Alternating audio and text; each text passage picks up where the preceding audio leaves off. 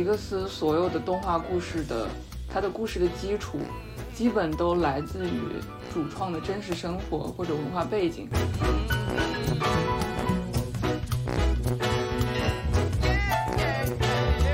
我记得我跟我朋友在国外的那几年，基本上每年都会看那个春节联欢晚会，认认真真从头看到尾。然后我觉得可能这种事情在 在在国内，就是在我们这个年纪里面的年轻人很少会有人这样做。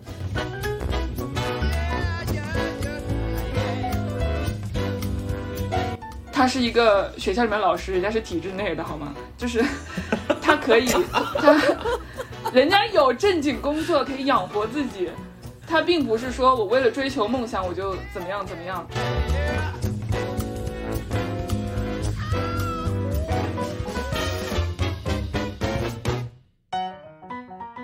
Hello，听众朋友们，大家好，欢迎来到第十四期 Royal with Cheese 离散边界。今天我们给大家带来的两部影片，一部是呃《青春变形记》，另外一部是同样皮克斯出品的《心灵奇旅》。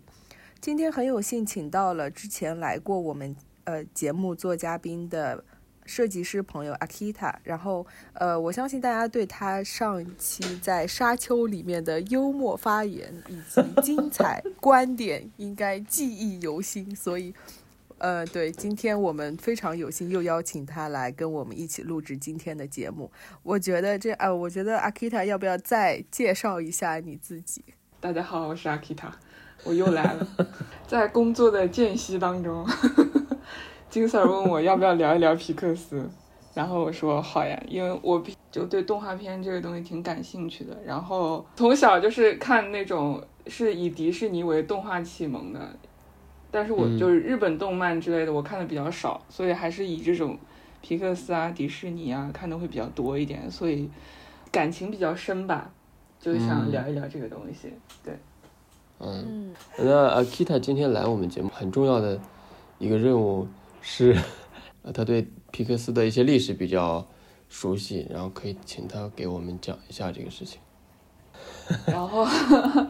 因为我之前在看一些动画片啊，包括一些电影的时候，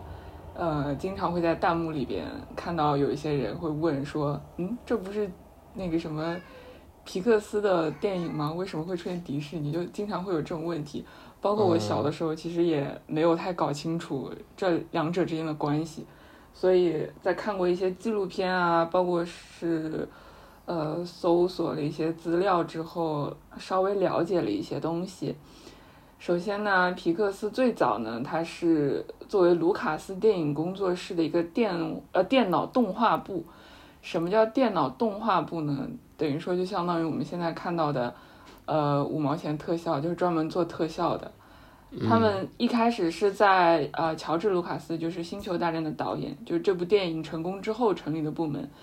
所以说，《星球大战》里面有很多那种 五毛钱特效，其实都是由皮克斯来制作完成的。然后当时这个部门是作为电影产业里面一个就非常偏技术工种的一个工业部门。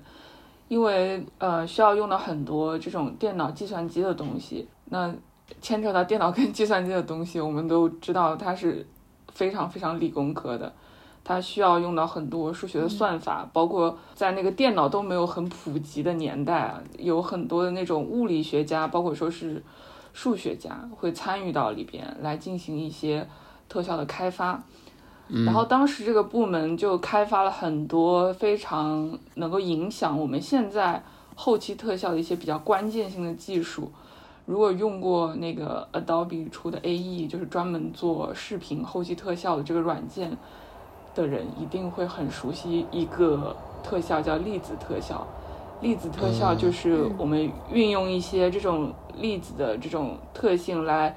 呃，模仿一些我们自然的一些东西，比如说风啊，然后云啊、火呀这些东西。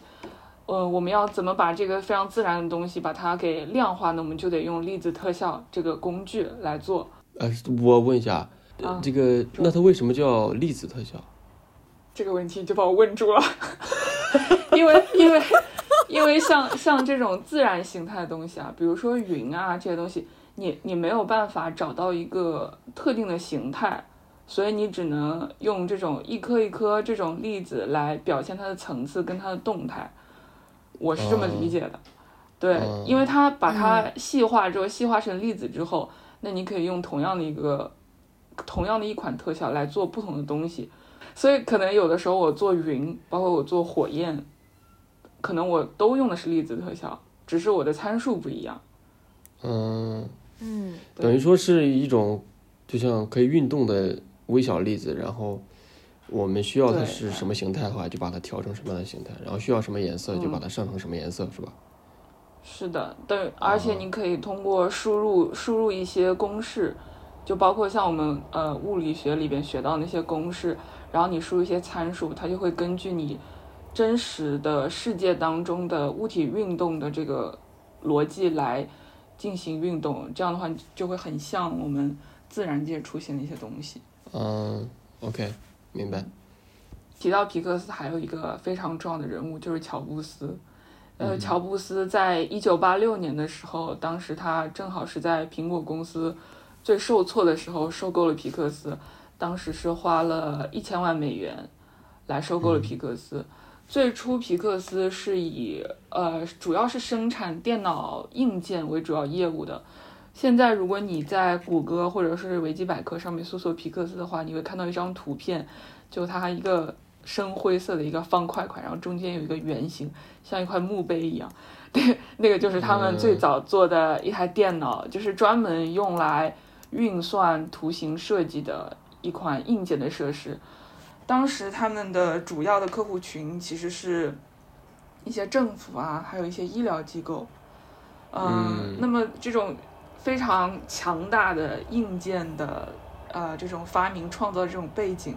也是为皮克斯后来制造一些比较划时代的动画作品做了一个非常重要的铺垫。比如说像啊像我们《玩具总动员》啊，然后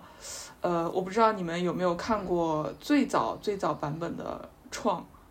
就是我们现在去迪士尼游乐园的时候会坐的那个极速光轮。我们现在看到的极速光轮其实是呃呃，对对对，其实是迪士尼就是在很多很多年之后呃重新翻拍的一部。当年的第一部创是迪士尼首次尝试把真人跟动画结合起来，就是你现在再回过头去看当时创的那个特效，你会觉得就很像。扫雷就 Windows 里面扫雷的那种那种立体，就是假的立体特效那种感觉，但是在当时看来已经是非常划时代的东西了。然后，哎，我呢又说了然后，那么迪士尼的动画长片，就迪士尼公司，它因为是呃一直是做动画长片的嘛，所以当时它是作为皮克斯最重要也是最大的一个客户。那么皮克斯等于说就相当于一个外包公司，就是专门为他们提供一些相应的系统，然后一些克制化的软件来辅助迪士尼完成一些动画的制作，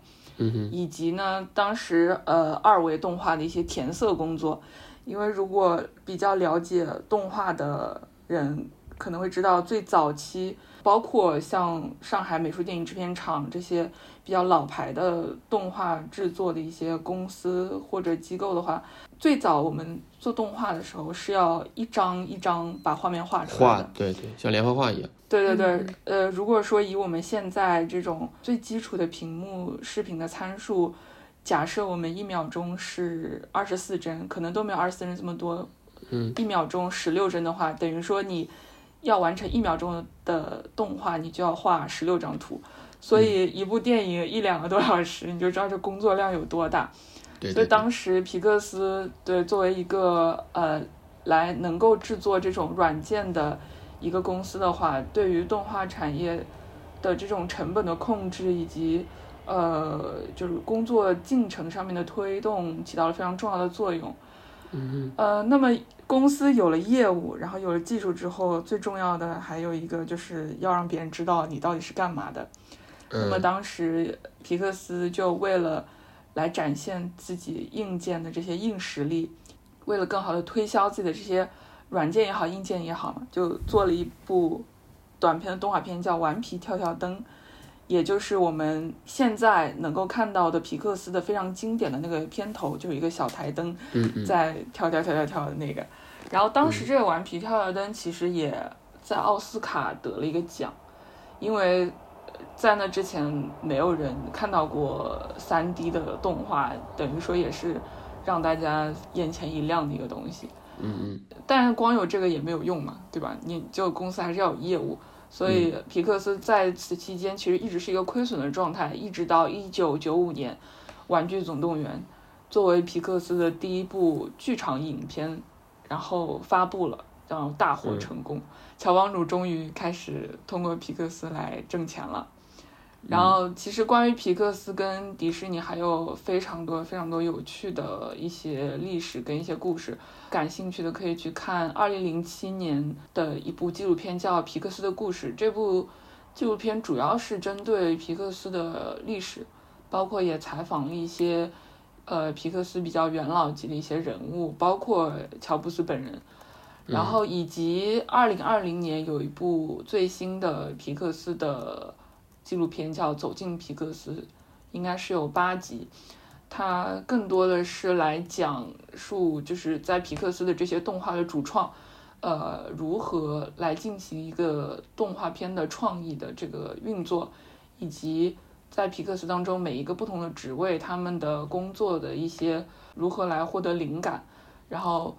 以及一部动画片是怎么样诞生的这样的一部纪录片，都可以去了解一下。刚刚 Akita 说的两部，呃，他推荐的能够帮助我们更好了解皮克斯这两部影片，我们会放在节目的简介当中。然后对这个感兴趣的听众朋友们也可以找来看一下。皮克斯的故事，呃，因为现在他的那个状态还不错，所以可能大家比较熟悉。但是他最早的时候，因为就像乔布斯，美国的那个时代比较，计算机的一切都在迸发的那个时代里。它算是一个缩影吧，而且还代表了当时那种状态，就是很多技术其实已经非常优秀了，但是没有办法和商业挂上特别大的联系，所以其实也死了很多的，呃，很多新起的一些企业或者说技术。皮克斯动画的这个定位吧，其实它比较独特，虽然它是作为迪士尼的一个亲儿子吧，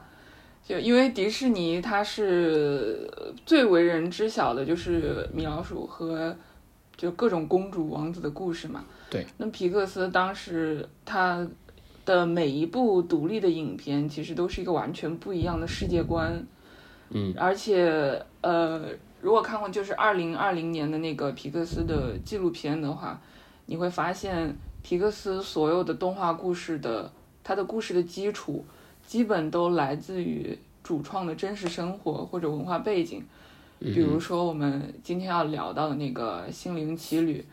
它里边呃有黑人街区有一个 barber shop，就是理发理发的那个地方。嗯嗯。它就是来自于它就是来自于那个导演本身真实的生活场景。就是这种场景一旦建立起来，你就会让你觉得这个剧情非常的真实，就更贴近你真实的现实的生活，跟迪士尼就是这种。比较有群众基础的这种公主系的故事，完全的拉开了差距。呃，相比于迪士尼自己出品的，或者说是迪士尼主管着出品的一些经典的那些迪士尼动画，皮克斯自己出品的一些是很接地气的，从故事上来说比较接地气。但是他很少用真人做主角哈，他的角色可能大部分都是一些物体或者说是动物，玩具总动员，然后赛车。还有那个瓦力，最新的这个也是一个和动物有关。它虽然是个真人哈，其实我个人专门看皮克斯的电影很少，我没有系统的看过《玩具总动员》。嗯，呃，我不知道为什么，我一直不太喜欢那个，就是那个胡迪的那个样子。啊，很多人不喜欢胡迪，说他是绿茶婊。呃呃，人怎么样我不知道，但是我因为看到很多他的那个他的那个形象哈，我都不太，所以我后来没有专门去看过。后来他出了很多新的，我一直最喜欢的就是他那个瓦力。啊，瓦力，我也很喜欢瓦力，嗯。嗯，但刚刚阿 Kit 说他没怎么没怎么看过日本的动画哈，其实我日本的动画看了不少。然后我是觉得我刚开始我对皮克斯感兴趣。也是因为看皮克斯的电影的时候，让我想到了日本的比较优秀的一些独立的动画。刚刚你提到一点，就是说做传统动画就是要画嘛，因为日本可能到现在也有工作室是要画的，就它不是纯用电脑特效去做出来。按以前那种画风是非常，我很喜欢那样的画风哈。当然，现在皮克斯的这种非常真实的这个效果也让我非常的震惊，因为我以前看迪士尼老是觉得它，呃，是它是偏向于真人的那个方向做了，但是还没有到让我非常震惊的地步。但是记得我前几年看那个 Coco，Coco 真的是让我非常的吃惊。我是在因为因为我已经有一个心理预期了，我是在觉得说。就科技都发展到现在，那个特效其实都不会太差。但是我在看那个《心灵奇旅》的时候，里边有一幕就是那个男主角，呃，进一个那个爵士酒吧，然后里边那个女的萨克斯手刚出现的时候，就那个萨克斯风上面那个高光，然后她的那个皮肤上面的绒毛，哇！然后我当时说这就是皮克斯吗？对，这就是皮克斯。我就觉得天哪，就是还是很。很惊叹这个技术。刚刚提到那个三 D 的东西嘛，呃，其实现在很多日本动漫啊，它看上去是二 D 的，但其实也都普遍运用一种建模的手段。因为当你在那个摄影机切换视角的时候，就会方便很多，就是非常的节约这个工作成本。包括它在一些场景建造的时候，也是会用到一些建模东西。但是确实，日本动漫它的风格非常的具有特殊性，他们还是会选择保留一些这种二 D 的这种手绘的质感，包括也是会用这种就是不同的技术结合起来这种方法。我有一个问题，就是日本的动漫里面会用到的建模的这个技术吧？但这就对我不太了解，就这是一个到底是是一个什么样子的东西呢？就比如说，我要做一个场景，是一个人走在一个街道上，但是我可能有俯视的，有侧视的，有顶视，就是我会从不同的视角来讲这一段故事。那么，如果按照我们之前的制作方法的话，我就要画不同的角度，还不一定能用得上。而且我在画的时候，我必须要保证它场景里面的每一个细节都是一样的。这在某一种程度上，你就会花很多时间嘛，而且也非常的考验这个画师的这个技术。那我们有了建模之后，可能这个场景我只要建一个模我就行了，然后我在不同的视角，我就可以直接通过电脑，我就拉不同的视角，然后人我建一个模，然后我就给不同的视角，我想要俯视就俯视，我想要平视就平视，就是会方便很多。这样就会可以花更多的时间在打磨，比如说剧本啊，或者说角色设定啊这些东西上面。换句话说，就是以手绘的风格去做动画的话，呃，分镜剧本非常重要。是。就是刚开始的时候，你一定要确定从第一秒到最后一秒啊，当然没有那么的精细啊，但是大概是这样。你要确定每一个镜头是什么角度、什么样的东西。对于你如果中间想改剧情或者改什么东西，这个代价是非常高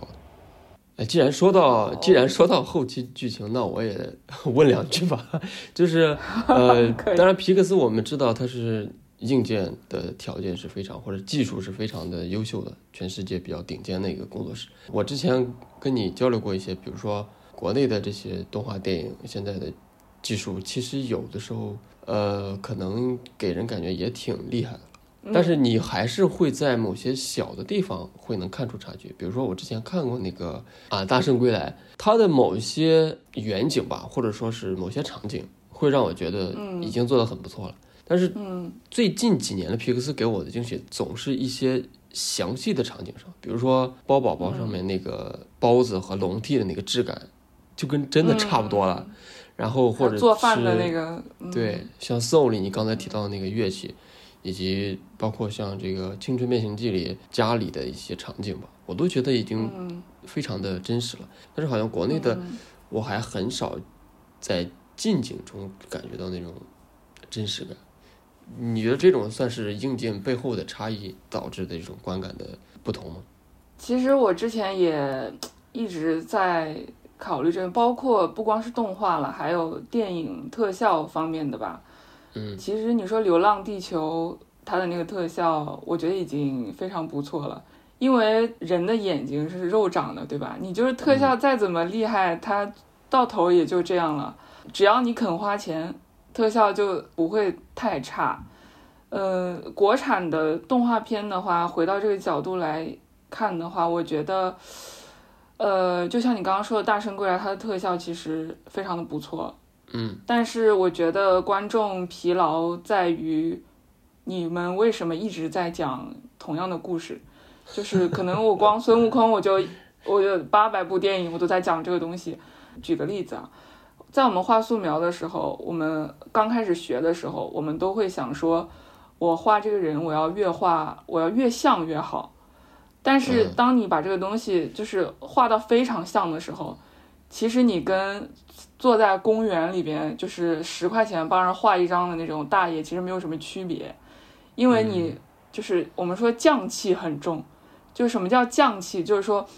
我要做个花，然后我做出来的花就跟他一模一样，这个就叫匠气。当然这种人也非常的厉害，也是一种纯手艺吧，但是他缺少艺术性。什么叫艺术性？就像我上次跟你聊到的那个超凡蜘蛛侠，嗯，就它的场景很真实吗？并没有，它的立体感很强吗？并没有，但是你会觉得它很好看，非常有意思。就是说，它这个东西好不好看，吸不吸引人，并不是它越像，或者说它的毛发就怎么样怎么样，它就它就很厉害。其实更多的是，我觉得应该是这个角色。造型，它角色的设定，它的设计是不是吸引人？就比如说，举个例子，《哆啦 A 梦》一个纯二 D 的一个动画片，但是我们一下就能够记住小叮当，它就是一个这样的一个形状，对吧？我一说小叮当，我一说机器猫，我就能想到小叮当，但我并不会想到说一个钢铁造的一个真实的猫。你一说机器猫，我就会想到小叮当。这就是我觉得这是一个。目前国产动画片需要克服的一个点吧，就是其实技术已经跟上了，但是在很多创意方面，包括像你刚刚说的一些细节，怎么样才能更加贴近我们真实的生活？我觉得这牵扯到皮克斯的方向，就是或者说迪士尼皮克斯这一类别的方向，画面本身上是朝着真实去做的，嗯，真实的质感。为大方向的，当然调色或者什么其他的有什么细节不同，咱就不提。然后我刚才说的，呃，比如说我喜欢日本的一些动画的风格，它可能不是往三 D 真实那种方向做的，但是他们有自己的那种特色，或者说每个工作室有自己的审美。还有一个，我觉得会不会是联系到我们刚刚讲到的那个皮克斯电影，就是呃《灵魂奇遇》里面的一个场景，是说那个主角然后走到那个 jazz bar 里面，然后看到那个呃，对，对他那个萨克斯上面的高光的处理非常逼真等等。然后我觉得是不是联系到这个所谓的技术以及艺艺术化的处理这个主题上面来说，嗯。会不会是一种比较好的方式？是说在于你的技术等等，是真的能够是一个踩到点子上面的处理？因为我感觉我们刚刚讲了很多皮克斯，他会做非常逼真的处理嘛。嗯。但是当我在看的时候，我我并没有觉得说很逼真。但是当我们刚刚讲到就是这样的技术是怎么样能够更好的传达艺术性的时候，我会觉得说，嗯，可能我们讲的皮克斯的逼真不是说一种全方面的技术的先进的运用，而是说就是一个。能够，呃，很好的烘托出主旨，或者能够很好的带入带观众来看电影的这种，呃，技术的运用。嗯，你说这个其实特别重要。嗯，就你刚才说的这个所谓人物给你本身感觉它真不真实是吧？这个其实是超出技术之外的工作室本身的软实力了。就是我怎么去讲讲一个故事嘛。我们今天讲的这两个片子。哎，我问一下，你们两个是更喜欢哪个？我肯定是更喜欢《心灵奇旅》。对，对我也是，我也是啊。就是我们节目就结束了，是吗？没 有没有，阿金，你说一下，你为什么会更喜欢《心灵奇旅》？其实对于我来说，我可能看到影片的时候，更多的是在看它的内容以及他在讲的故事。嗯哼，我看《心灵奇旅》的。那部片子的时候，其实那部片子是真的打动到我了，然后我在电影院就开始哭，然后 我也是，但是就是现在这部《青春变形记》，讲实话，我看的很浮于表面的一些一些东西吧。我觉得，就从我大致的感受来说，我是我是看《心灵奇旅》的时候，它是继那个《飞屋环游记》之后第二部之后，让我就是真的是狂哭，然后我都不知道我自己在哭些什么，然后。然后《飞屋环游记》是一开始就开始哭，然后这个《心灵奇旅》是中间断断续续只是在哭，然后也是很感动吧，里边有一些点。然后那个《青春变形记》，我不知道你们有没有看过前几年很火的一部好莱坞，就是全亚裔阵容的一部电影，叫《摘星摘星奇缘》。嗯，对对对，嗯，我看《青春变形记》的时候，我就立刻就联想到这部电影。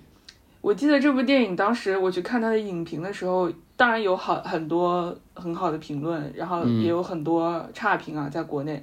然后就有人说说亚洲人在外国人的眼里就是已经土到这种程度了吗？就是就 因为他讲了很多土豪的故事，你知道，然后然后就是一直在说这是不是什么歧视什么什么之类的，就是这种评论。然后在这些众多评论当中，我看到一条评论，我就彻底就悟到了，你知道，这个评论就说。他就不是拍给像我们这种人看的，就他是拍给那种在海外可能一代、二代移民已经完成了第一波资本积累的人看的。嗯，然后我当时想，哇，哥们儿说的对啊，就是就就这部电影就跟我一点关系都没有，你知道吗？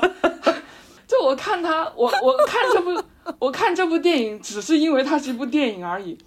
然后我就完全跳脱出来这个东西，我就看这部电影，它其实是一部很好的电影。就是该有的都有了，就一部商业片，非常优秀的商业片。我看这个这个时候，我看这个《青春变形记》的时候，我就是这种感觉。就我并没有因为他是在讲一个女孩的成长故事，或者说他带入了一个亚裔的角色，我就觉得他跟我有关系。感觉就是我就是在看一个动画片，就是从头看到尾这样的一种。嗯嗯。关于《青春变形记》所涉及的这些所谓的国内的文化符号。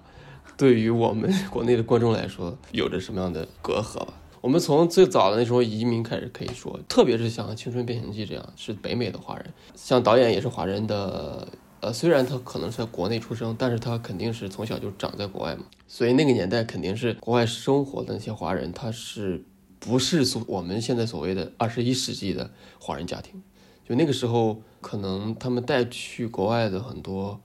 传统的因素非常多。甚至你再往上倒也有可能，比如说二十世纪初，甚至更早，都可能已经有华人移民在国外生活。然后他们为了在当时那种比较排外或者排华的这种环境下生活，他们会养成一种呃非常坚守自身的传统的文化的这种习惯。比较直观的一个感受就是，比如说你去中国城，不管是美国的中国城，或者是英国的那种中国城，最主流的因素绝对是。南方的食物，或者是牌楼这些非常传统的一些东西，可能很近几年吧，或者几年前开始，呃，你会在中国城看到卖火锅的，或者比较现在比较大众化的一些，在国内也经常吃的一些食物，但是质量就不说了，但是肯定现在是有这些东西了。但是你再往前倒个十年左右，肯定是连火锅都没有，只有卖点心或者是粤菜这种。对对对，早期移民还是以南方的，比如说广东、福建这样的移民比较多嘛。所以南方的那种祠堂文化，甚至是这种呃家族式的宗族文化，在国外的华人群体中间非常非常明显。可能在我们国内以现在的视角，呃，特别是你如果是比较年轻一代，这些东西对你来说是完全陌生的。就你经常看到龙的这个东西，你就会觉得非常的土。但是国外对国内的这种文化符号的印象。有龙已经是非常新的这种进步了，就是可能在早之前，在早之前，可能最早只有花木兰出现过一个小的一个龙的形象，就比较详细的龙的形象，就是我们中国自己我们所认知的那种龙的形象，很明显的出现在所谓这种迪士尼的动画，甚至是其他的文化作品里，也是近几年才有的，所以这种这种年代感的差异是非常明显的，嗯。对，我我觉得一个是年代感的差异的问题，另外一个我觉得其实电影里面它虽然确实出现了很多这种好像很刻板印象的一些中国的符号等等，但它确实是真实存在的。就即使是在现在的年代当中，因为我我回忆我当时在国外生活的经历，就是说，你你去到一个全新的非你本土文化的一个环境当中，嗯，在你真正适应本土文化的过程当中，你会有一段时间的。自我身份的挣扎，就所谓的那种 identity struggle。嗯，比如说我是从中国来的，那么我在这个地方，我应该要怎么样去生活，包括是怎么样去重构，或者是去寻找一种新的 identity。然后我觉得，其实很多时候这种很传统的东西是可以帮助我去更加的了解我。我我是从哪里来的？然后我之前的信仰是什么什么？我记得我跟我朋友在国外的那几年，基本上每年都会 看那个春节联欢晚会，认认真真从头看到尾。然后我觉得可能这种事情在在在国内，就是在我们这个年纪里面的年轻人很少会有人这样做。我会看到很多的国内的一些朋友们会写春联啊，然后剪那个呃剪窗花啊等等，然后来装饰自己的。房子嘛，就是在新年的过程当中，所以我觉得这其实也是一种你通过非常传统的一些符号来帮助自己能够更好的在一个陌生的环境当中做做人，做也不是做人，获得一种所谓的 获得一种所谓的归属感吧，有一点点这种感觉。嗯嗯，对对对对，归属感了。对，虽然我没有在国外念过书，但是我之前去国外旅游。就是没有遇到过这么多非常生活的场景，但是我遇到过扒手，就 真的就，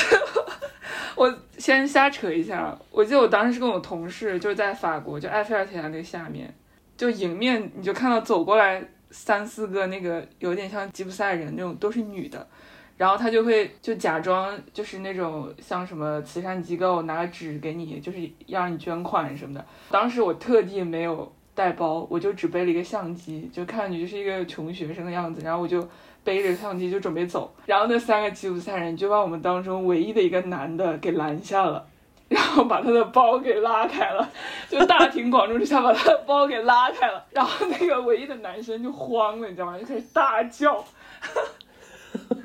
他就用那个叫声就把就把那些人就给吓跑了。然后我当时就。突然就是从从下飞机，从下飞机，我都没有异国他乡的感觉，就那一瞬间，我有一种，哦，我现在真的人在国外，好像扯远了，就是一个，他都不是小偷，就是当街抢你，你知道吗？就很搞笑。我们过年的时候会有那种，就是贩卖中国的一些物件的那种。呃，活动嘛，嗯，然后在这种时候，你会觉得啊，原来很多人对中国的印象，他有可能就是零，就你给他展示什么，他就觉得你是什么，他就只能通过他看到的一些信息，包括这些电影，甚至是他在国内遇到的那些人，他的国内啊，不是我们国内遇到那些人来判断，比如说刚才说的那个摘金奇缘，嗯，这种中国人是有钱人，还有一个国家也是有钱人，沙特阿拉伯。啊，啥啊？或者是那个阿联酋的，呃，你在伦敦逛街，经常就会当地的朋友聊天的时候，就会要去那个牛津街。牛津街不就是那个繁华的那购物街吗？牛津街上全都是中国人和阿拉伯人，支撑起全球经济的两个人种。回到电影本身啊，《青春变形记》这个文化符号的问题，就这种符号的传统，应该呃，就像阿金说的，从花木兰开始就有了。但是我我还是觉得，可能导演。是想保留这些东西的。如果我设想他哈，如果我设想他哈，嗯，他肯定是想表达中国元素的话，他只有这些可以表达。他现在的东西大部分是偏韩国的元素，比如 idol 啊、音乐啊这些，嗯，这些其实是我们现在所所谓全球化的这个世界里比较软的一些东西。所以你说真的让他表现我们现在的中国的一些元素的话。就是会有一个创作困境，他不知道以什么样的视觉方式来表现这些东西。嗯，我我想到那个呃冬奥会的那个开幕用了那个十二节气那个东西，就你这个东西你怎么跟外国人去讲，你就没你没办法讲，就没有办法去解释，太含蓄了。所以可能就像你们说的，可能是龙啊、建筑啊这些东西就比较容易去理解，也比较容易传播。也能满足观众的期待值，就是他在电影里看到有中国元素的话，他知道啊，印象中的中国元素可能也是相符合的。我们再转到这个他讲的这个故事本身哈，这个故事本身倒是几乎 你如果在中国长大的话，应该是非常熟悉的这些，就这个故事。嗯，但是我们可能会觉得它比较流于表面，问题就在于它可能最后怎么去解决这个矛盾，有一点太草率了。对，就是你不知道他怎么解决，他到底解决了吗？好像也没有。他告诉你会有这样的问题，但是最后他们就把这个这个矛盾包裹在这个奇幻的这个故事之下，然后就搁置了。你如果真的想让想让一个电影解决这个问题，好像也有点强人所难。但是他最后的处理是有点草率。对，而且他好像不仅仅只是讲了。呃，女儿和母亲之间的关系的问题，他好像也讲到了一点点，因为他设定就在一个可能是，呃，生长在传统文化背景。里下的小孩，他们家他还要去给那个每天要上香啊等等，然后再接着他身边又是一群可能喜欢那个乐队的、追求自由的这些很西式思想的女生，然后在这里面也有这一层，就是可能所谓中西方文化冲突的层面也在。然后这整部片子，我觉得它是一个很有野心的片子，它好像想要讲很多事情，但是。似乎把所有的那种冲突以及意向聚集在了这个红熊猫身上，但最后也没有讲出个所以然出来。就是，就像你说的，就最后都包裹在一起，就糊，就对，糊了也没有吧？也不是糊了，就是糊弄过去了，糊弄过去了。就是哎，你你不是想想说这个红色这个 metaphor 这个问题？我是想到，就是他最后这个 May，他选择说，呃，不去去除他身体内的这个红色熊猫，然后选择与它共存等等。然后他还说了一句什么，呃，My panda, my choice, mom，这这句话，其实这个很，我我我看起来它是一个很有问题的一个说法，因为这个好像是作为一个他拥抱他自己，然后拥抱自由，然后跟所谓的这种很比较专制的。传统的思想，然后比较专制的父母教育的方式，呃，说说再见的一种做法。但是其实你影片里面也能看到，就是它这个红熊猫其实对它生活，或者是会对它的周遭产生一定的不良的影响的。那么你到最后就这么草率的把它就这么放出来了吗？然后这个是一个好像停留在表面上面看，这好像是一个时下非常流行的。呃，拥抱自我，然后做真实的自己，等等，这种很政治正确的一种说法。但事实上，我觉得这是非常不一样的两个语境，因为当我们在聊就。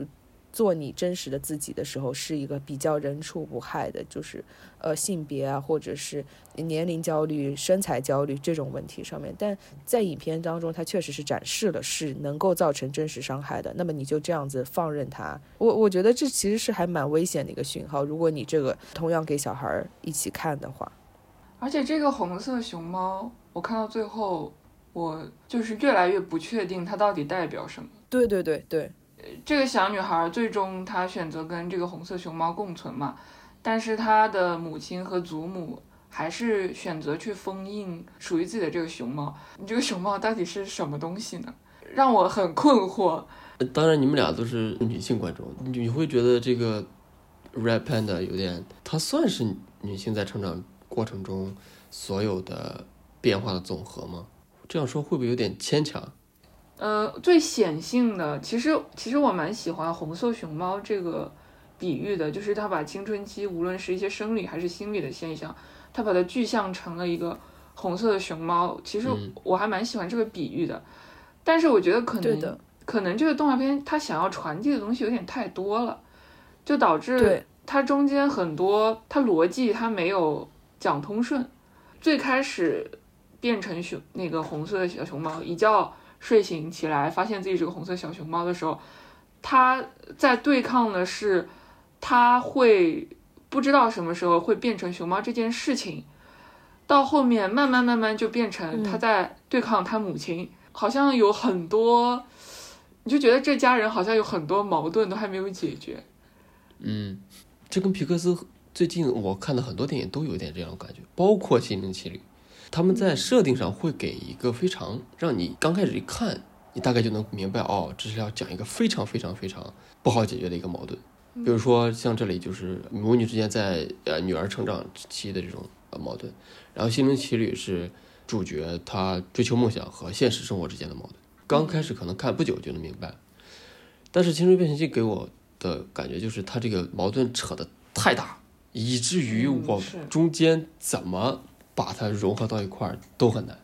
因为你看到，嗯，从迪士尼、呃皮克斯一路下来，几乎所有的非常好的片子，它都会给一个比较自圆其说的一个一个东西，然后让这个矛盾进行一个和解，不管是永久和解或者暂时的和解，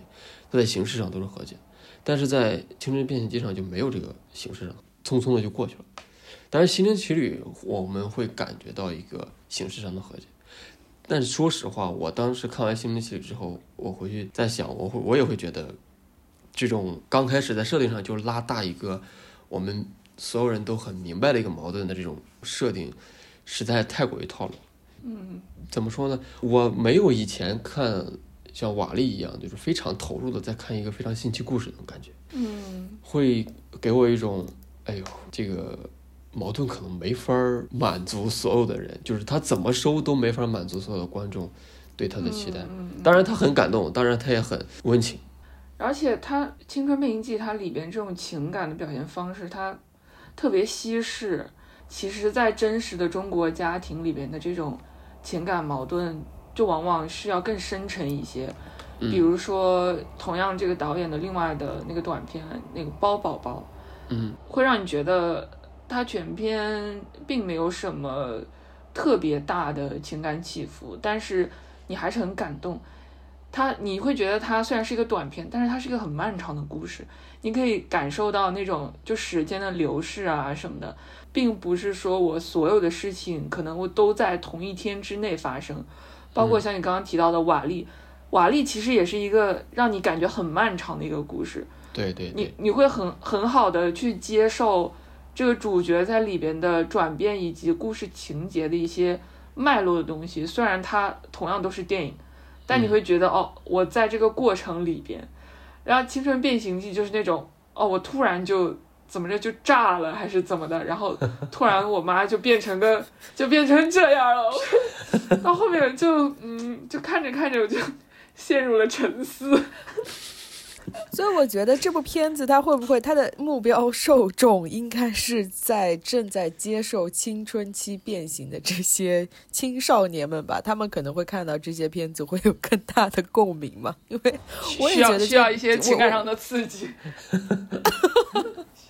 刚才我不是说《心灵奇旅》其实提到了这些所谓我刚才说的比较深层次的一些话题嘛？所谓深层次，就是啊，它设定上是说，呃，男主的这个所谓追求梦想和他现实生活的这种矛盾，主要是通过和他母亲之间的矛盾来表现出来。而且他这个呃幻想的部分也比较让人可以接受，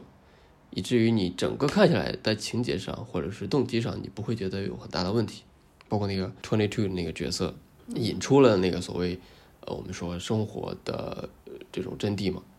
但是我还是会觉得他现在会有一种创作上的套路，就是把矛盾拉得太大，会让我怀疑他的这个和解能不能真的是不是真的合理的。比如说你追求梦想和你了解生活的各种其他细节的这种美，或者说意义。它可能对很多来说没有那么的有差别，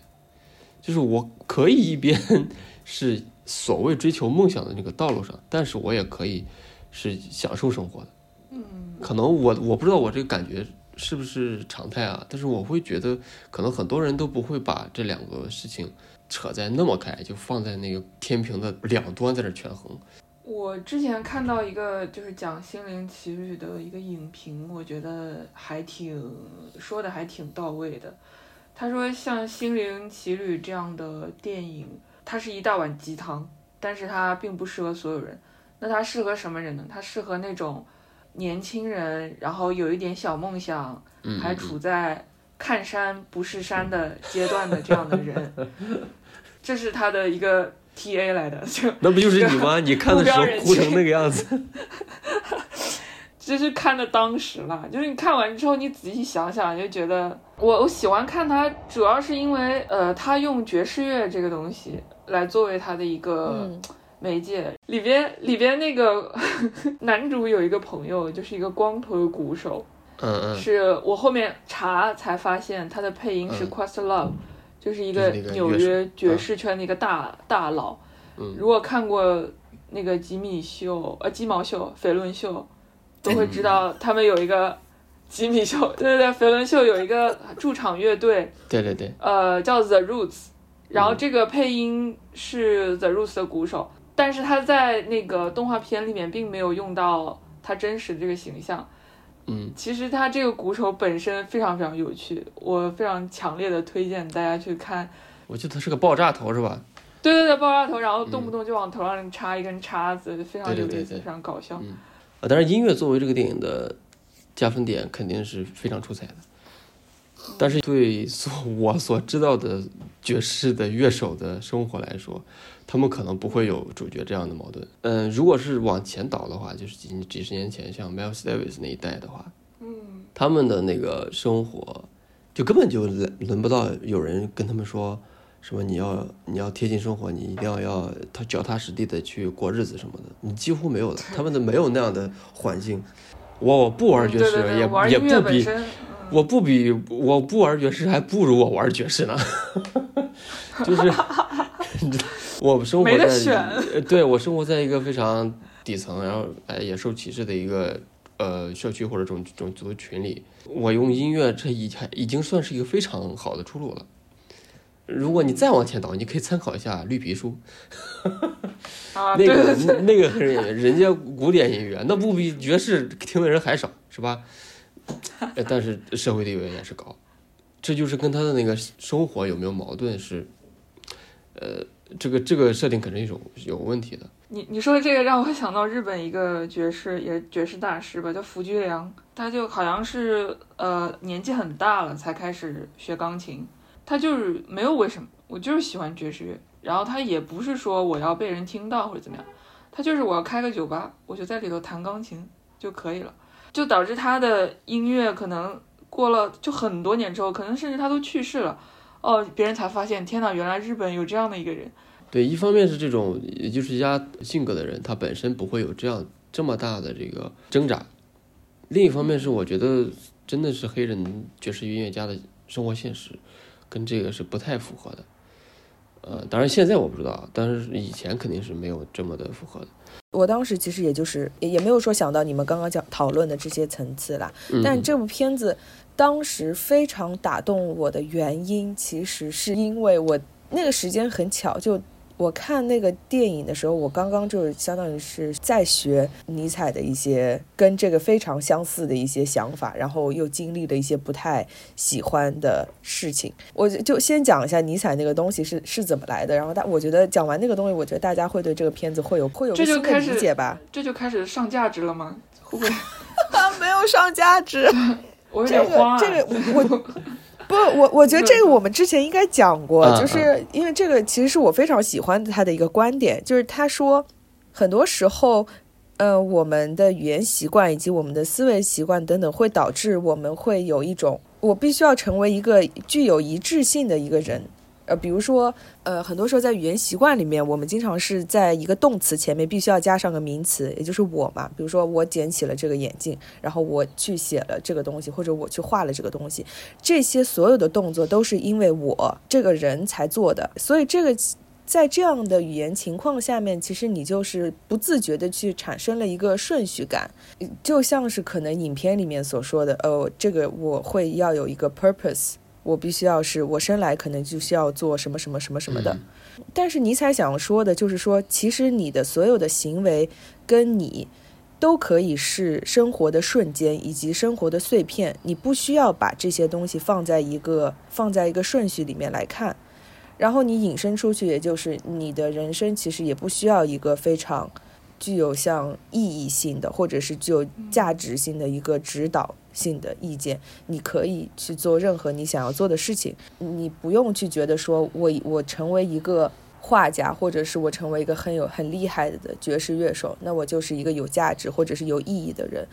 呃，在他看来，就是你当你聚焦在生活的每一个小的片段、细碎的片段的时候，比如说你我呼吸，然后我认认真真的走路，然后我摸到的每一片树叶，这样子细碎的生活瞬间，也应该是你为之感到自豪，或者是你真实并且是很热烈的生活。当时我是相当于是学了他的那一套想法之后，再来看这个片子的。之后就会觉得这个片子就是在讲这个事情哎，当他用这样子方式呈现的时候，会让我觉得非常感动。但他确实是有问题的，就像我们刚刚讲的，就是他似乎是把，呃，你认认真真生活和你有一个连续的、有一个顺序的梦想而生活。这两件事情放在了对立面上面，但事实上可能在我们真实生活的时候，其实并不会。所以我觉得这也是为什么，就是我们会说它是一个非常理想化的一个一个片子吧。然后我觉得尼尼采他说的那些，其实也确实是一个很很极端的一些想法。嗯，但但怎么讲呢？就我对我我我看完这部片子，我仍然会觉得很感动。就是嗯，很多时候当你。呃，比较忙碌的，或者是很专注的去追求一些东西的时候，确实是会忽略掉你身边很细碎的小的生活瞬间能够给你带来的那种价值，以及带来一些很好的自我认同感。这个片子里还把你刚才说的这种感受给具象化，就是他会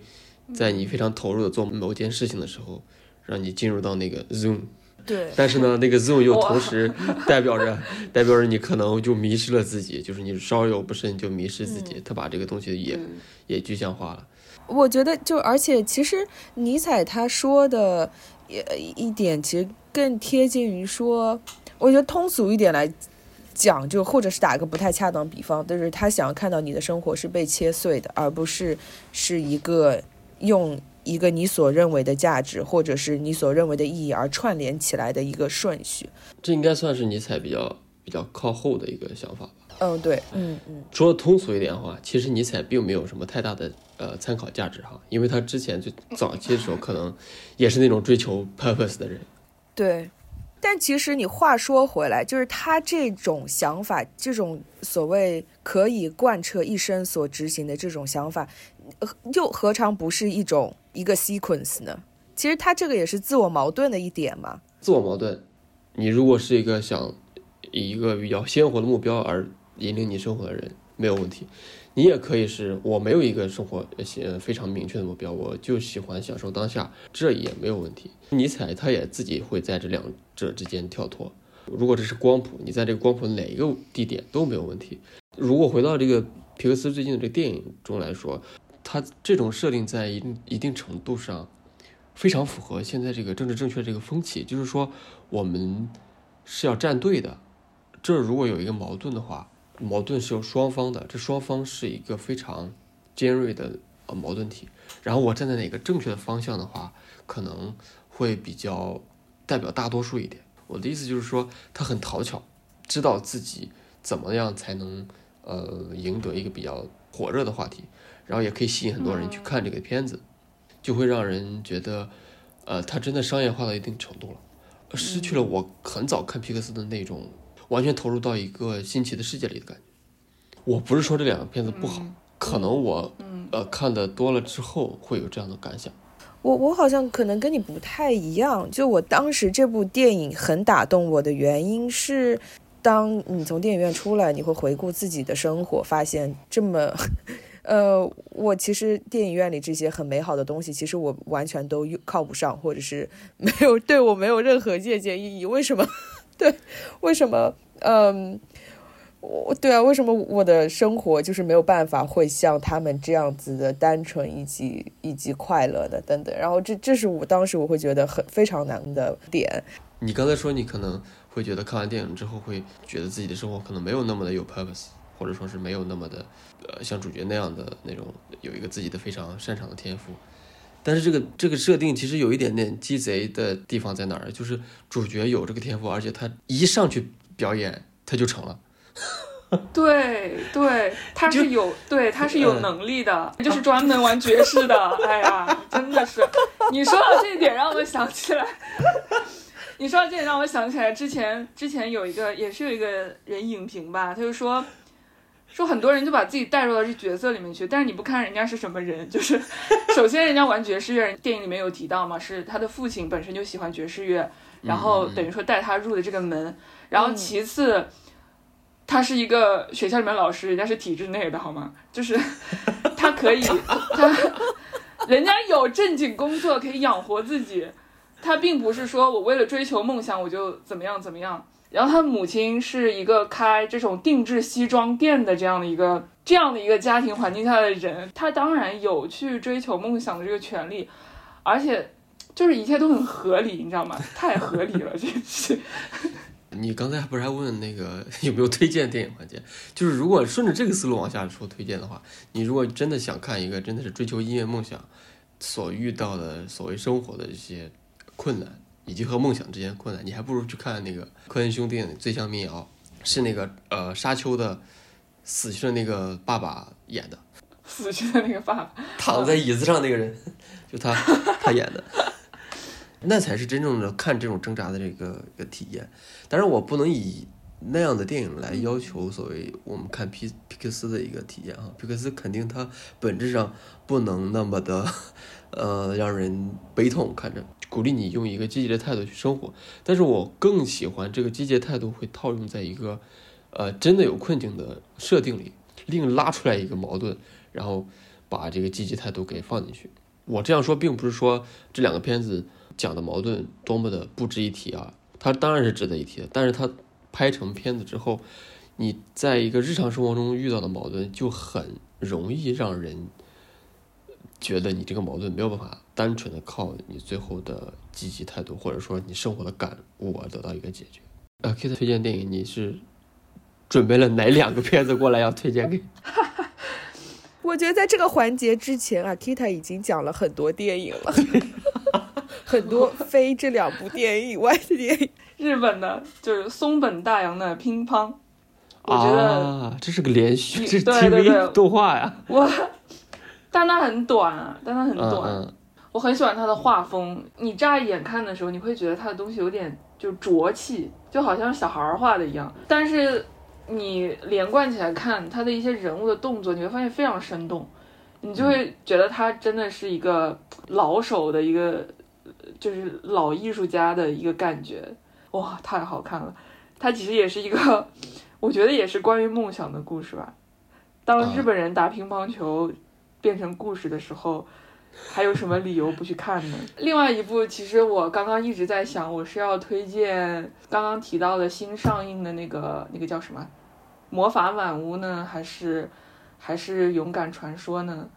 我觉得还是推荐《勇敢传说》吧。那我就推荐《勇敢传说》吧。我觉得《勇敢传说》也蛮好看的。嗯。因为本来本来我还想推荐另外一部日本的，也是动画片，但是我还没看完，所以我就先不推荐了。它叫《摇滚吧中二乐团》。我们好的讲了两部皮克斯的片子，推荐了推荐推荐了很多。我们会把我们会把阿 Kita 今天夹带的这些所有私货。官方推荐以及非官方推荐，因为因为那个什么红熊猫不是讲亚裔的那个什么家庭啊什么东西的嘛，那我就想说推荐两个，就真正亚洲亚洲人做的东西。嗯嗯嗯嗯嗯，明白。嗯。阿金推荐俩估计有点难。金 Sir，你推荐两个给他看看。来说。我想说啊。让我想想啊，推荐两部我觉得还挺有意思的，一部是最近前两天一直在看的《守护解放西》。哎，哎呦我去，这是影视作品。完了，我没看过，我只在那个短视频里。真是服你了。是那个是那个短视短视频里边经常有的那个什么警察抓人那个吗？对对对对对对对。我不知道，那是综艺节目，那不是电影。那不算，这 那是民生节目吧？节目吧？那是民民生对，那算是什么？什么那个什么黄金？那算是幺六八？那算是那算是个民生记录、民生记记录型影视作品。你会看到人生百态。好了，pass 了，录结尾了吧？好的，然后今天我们跟阿 Kita 一起聊了非常多电影以及电影之外的各种有的没的、有的没的的有趣的故事以及观点。那今天我们就先到这里了，然后嗯，欢迎大家收听以及期待一下我们下一期的节目，拜拜，拜拜。